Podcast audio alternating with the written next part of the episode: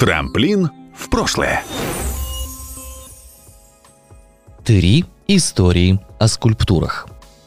Со скульптурами в нашем городе дело странное. Вроде и скульпторы есть, и поводы есть, но в открытом доступе, так, чтобы можно было потрогать, да еще как-то сфотографироваться, вот такое стало возможным только лет 20 назад.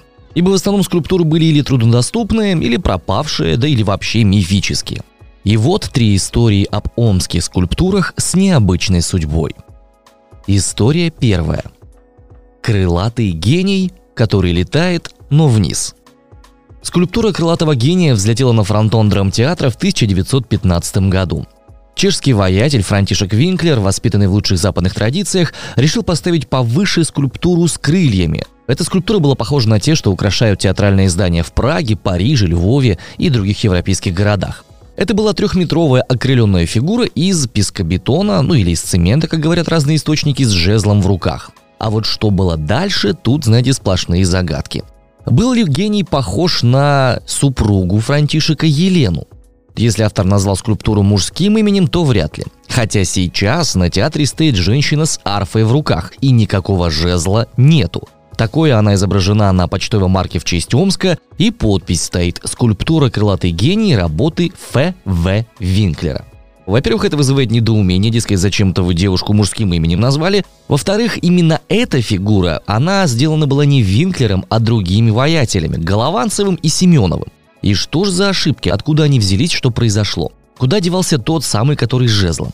Историки некоторые утверждают, что убрали его в 1933 году по идейным соображениям, хотя не совсем понятно, какую идею мог нести враждебную мужчина с крыльями и жезлом. Он был не похож ни на архангела Гавриила, никакой религиозной пропаганды в нем сложно было бы усмотреть, да и стоял он вообще не на храме. Вряд ли он исчез по идеологическим соображениям. А все оказалось гораздо проще. Сдуло его. Зимой 33 года случилась пурга такой силы, что статую сорвало с крыши и швырнуло вниз. А такие катаклизмы у нас более чем возможны.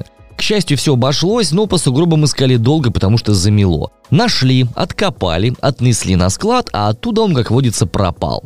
Может быть, какой председатель колхоза его к себе поставил. Ну, всякое может быть. В общем, следов его такие и не нашли. Лет много прошло, но думается нам, что в скорости, может быть, еще где-нибудь в области обнаружится тот самый оригинальный, самый первый крылатый гений. История вторая. Мать мира – Скульптор Трохимчук принимал участие в создании великолепного горельефа на боковой части Пушкинской библиотеки. Сама библиотека – это удивительное произведение архитектурного искусства, очень красивое, необычное здание в центре города, и на ее фронтоне установлено несколько статуй, посвященных людям, оказавшим огромное влияние на русскую словесность, начиная от Ярослава Мудрого, заканчивая Александром Сергеевичем Пушкиным, в честь которого, собственно, библиотека и была названа, а вот с одной из сторон находится широкий 30-метровый горельеф. Он украшает правый боковой фасад здания библиотеки. Правая и левая часть рельефа, как на чаше весов, отображают падение и тяжкий подъем человечества. И сделано это с помощью аллегорических фигур Икара и Атланта. А вот центром композиции является, знаете, образ Вселенской Матери. Эти фигуры решены были в большом масштабе, что подчеркивает общечеловеческое значение этих образов. Кроме того, через отражение исторических событий запечатлен факт создания книги на Руси. А завершается композиция образом ученой братьи, которая стремится постигнуть истину. Для контраста вокруг основных фигур в меньшем масштабе изображены три людских потока. Повествовательности конкретной в рельефе нету, однако был канонический прием искусств стран Дальнего Востока. размеры фигур уменьшаются по мере уменьшения значимости персонажей. Это помогло выделить главные элементы в произведении и оживить его.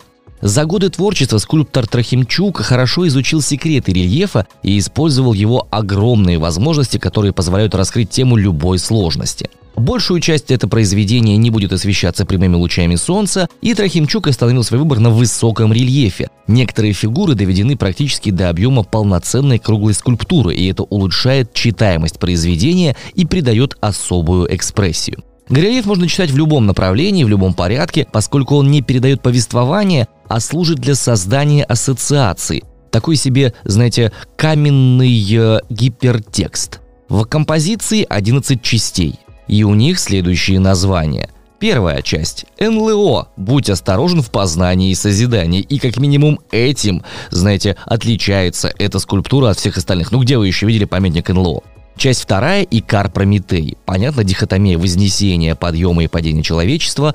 Третья часть – шествие поколений к возвышенному. Четвертая – истина и ложь. Одна из э, главных содержательных дихотомий любого произведения. Пятая часть – в поисках смысла жизни. Шестая – центральная – вселенская мать. На седьмой можно увидеть движение от Византии к Руси, на восьмой – Петровскую Россию, девятое – земной путь человека, десятое – Атлант Меркурий и, наконец, одиннадцатое – ученая братья, постигающая истину. Рельеф был выполнен в Ленинграде на художественно-производственном комбинате имени Торреза. На здании библиотеки его поставили в 1994 году. Вот таким образом барельеф на Пушкинке стал не просто красивым украшением, простите за тавтологию, а еще и является текстом в определенном смысле этого слова. Согласитесь, интересно подобную вещь встретить непосредственно на библиотеке. История третья. Олени, которые лечат Омск. Автор текста Сергей Баранов.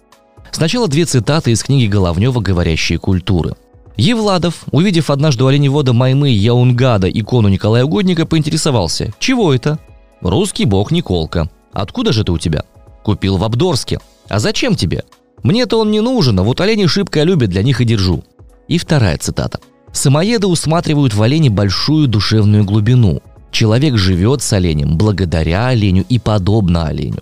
Ни одно его спасение от болезни или от опасности не обходится без искупительной вместо человека жертвы оленя. Большинство договоров между людьми о браке, помощи и мире скрепляются передачей оленей. Конец цитаты. Ни олень благородный, ни тем более северный на территории Омска никогда не обитали.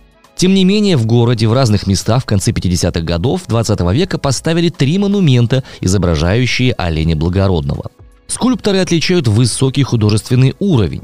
Отливки выполнены из чугуна и производят впечатление продукта не массового, но и не единичного, поскольку массовые скульптуры того времени, это пионеры и военные, делались из гипса. А за неуникальность говорит тот факт, что две скульптурные группы абсолютно тождественны. В городах Сибири и не только Сибири подобные монументы замечены не были, поэтому интересно, каким образом они оказались в Омске. Интерес усиливается, если обратить внимание на историю тех мест, где стоят скульптуры – Монумент, который изображал молодого оленя, был установлен в саду пионеров на месте взорванного в 30-е годы прошлого века, а ныне восстановленного Успенского собора. Интересно, что Олень смотрел как раз на здание бывшего обкома партии, откуда, вероятно, и был дан приказ об уничтожении храма. И откуда уже из администрации Омской области поступило распоряжение о его восстановлении. Еще одна скульптурная группа, изображающая оленей и олениху, сначала располагалась в старозагородной роще, на месте массовых расстрелов в гражданскую войну. Через 30 лет эта пара была перенесена к зданию Общества охотников и рыболовов. Сейчас в этом здании располагается Управление по ветеринарному и фитосанитарному надзору Омской области, а на бывшем месте расстрелов – зона отдыха. И еще один монумент был установлен на Иртышской набережной вблизи места захоронения останков животных, забитых на неподалеку находящемся мясокомбинате. Забой скота прекратился, а после производство сократилось до одного колбасного цеха и угасло. Так получилось, что эти самые скульптуры оказываются в местах истребления. Веры ли, живых ли существ. И олени как будто оказывают исцеляющие действия на этот клочок пространства. Они лечат его. Сейчас для оленя, который был на месте Успенского собора, ищут новый адрес, хотя на самом деле его расположили по-прежнему на месте Успенского собора, только чуть поотдаль находится фигура оленя. Одна пара оленей нашла свое расположение на Иртышской набережной, и еще одна располагается теперь у входа в одно из музыкальных училищ нашего города. Получается, теперь олени расположены не на местах уничтожения, а на местах созидания. И кто знает, может быть именно в этом и заключается их удивительная функция – делать Омск лучше, светлее и вдохновеннее.